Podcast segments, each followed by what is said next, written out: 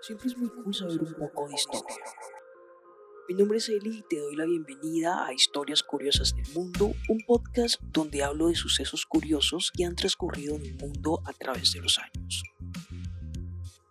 Recuerda que este episodio cuenta con el apoyo gráfico de mi proyecto de ilustración The Chill World. Así que si no lo conoces, te invito a que visites sus redes sociales, arroba The en Instagram y arroba The en TikTok. Suscríbete y apóyame también por ahí.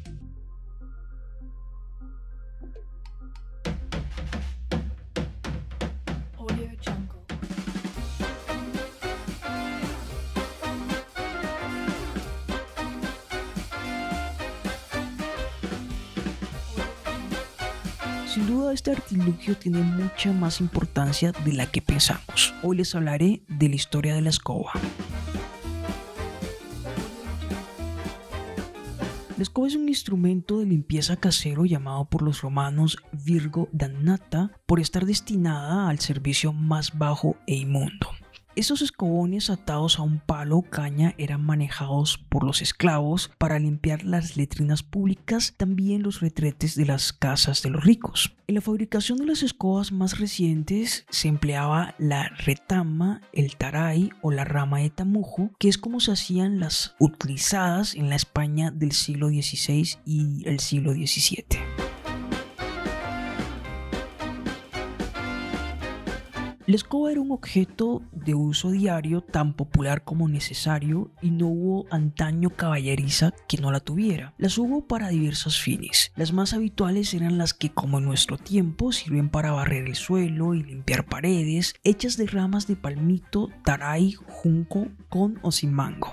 En el campo se utilizaba la escoba de acebo con la que se barrían las hojas, la paja, el estiércol y la leña menuda. Los albañiles en el siglo XVIII empleaban una escoba pequeña sin mango con la que a modo de hisopazo remojaban la parte de obra que se iba a recibir o el hueco que se iba a rellenar con yeso. Para el barrido de calles institucionalizado ya a finales del siglo XVIII se empleó un tipo de escobón fabricado de ramaje de sarmiento y palmera. El inventor de la escoba moderna, el Shakers, a principios del siglo XIX, era el nacimiento de la escoba plana, tal y como la conocemos en la actualidad. El principal cambio de esta escoba es que cuenta con más anchura, que ayuda a empujar mejor la sociedad y por este motivo hoy en día prácticamente todas las escobas del hogar que se fabrican son planas y quedando relegadas a un segundo plano y casi obsoleta la escoba redonda. Por otro lado, la primera escoba mecánica fue inventada por el inglés Bose en 1831. Consistía de cinco filas de cepillos espirales que ponía en movimiento el eje del vehículo sobre el que iba montado el ingenioso artilugio barredor. Este aparato iba montado en un carro en el que el movimiento de las ruedas de este pone en juego una serie de escobillas y cepillos que barren el suelo urbano.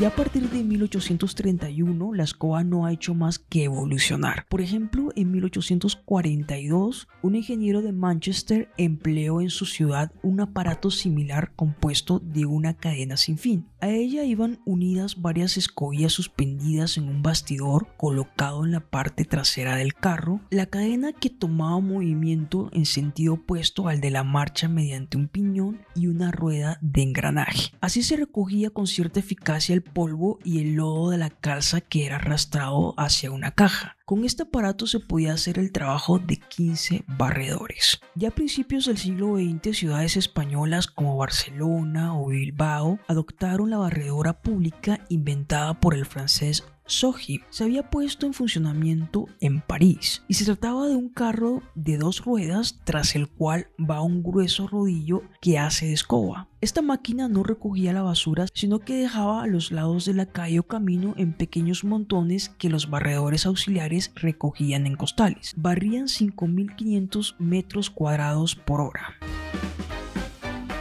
El fabricante de cepillos escocés emigrado a América, Alfred Fuller, en 1905 tuvo una idea feliz, patentar un cepillo de cream y alambres al que colocó un mango largo. Nacía de esta manera un escobón ideal para la limpieza de exteriores. Cinco años después, Fuller inició la fabricación de escobas de interior utilizando los materiales que la ciencia ponía a su alcance y revolucionó el mundo del barrido. La escoba tomaba aspecto moderno y dejaba el que había tenido desde la antigüedad, un manojo de ramas o haz de espigas recortadas con empuñadura corta, pero no se había llegado a la perfección. En ese ámbito se llegó a España a finales de los años 50, en el que alguien tuvo la genial idea de ponerle un mango largo al trapo de fregar el suelo y nació la escoba fregadora o como le dicen aquí en Colombia, el trapero.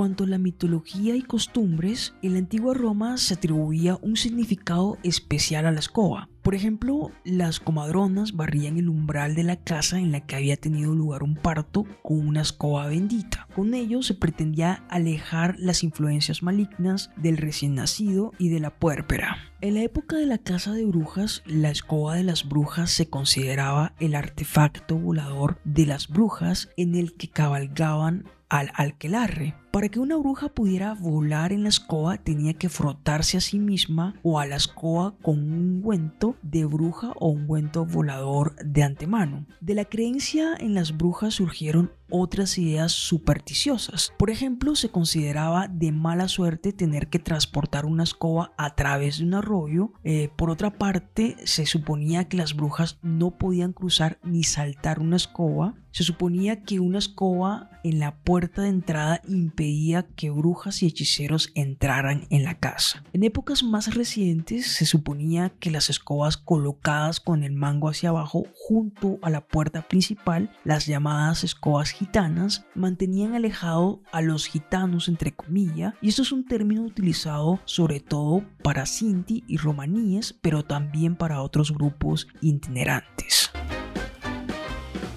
Por otro lado, en Bremen y alrededores es costumbre que los hombres que cumplen 30 años sin estar casados o comprometidos deben barrer en público. Por ejemplo, en el Don Treppen o en la plaza de mercado. Y esto con el fin de encontrar una mujer con la que casarse. En cuanto a la religión, en el jainismo, los monjes y las monjas llevan pequeñas escobas tupidas como una de sus pocas posesiones personales. Con ellas barren cuidadosamente el camino a pequeñas criaturas como insectos eh, durante sus paseos y limosnas para no herirlas ni pisotearlas, ya que según la doctrina jainista esto acarraría un mal karma. La escoba debe ser entregada al solicitante por el jefe de la orden en el momento de su ingreso en la orden respectiva. Una de las últimas aportaciones al humilde mundo de la escoba y el escobón ha sido llevada a cabo por la firma italiana Termosetta, que en 1996 lanzó al mercado la escoba barredora aspiradora que hace innecesario el recogedor.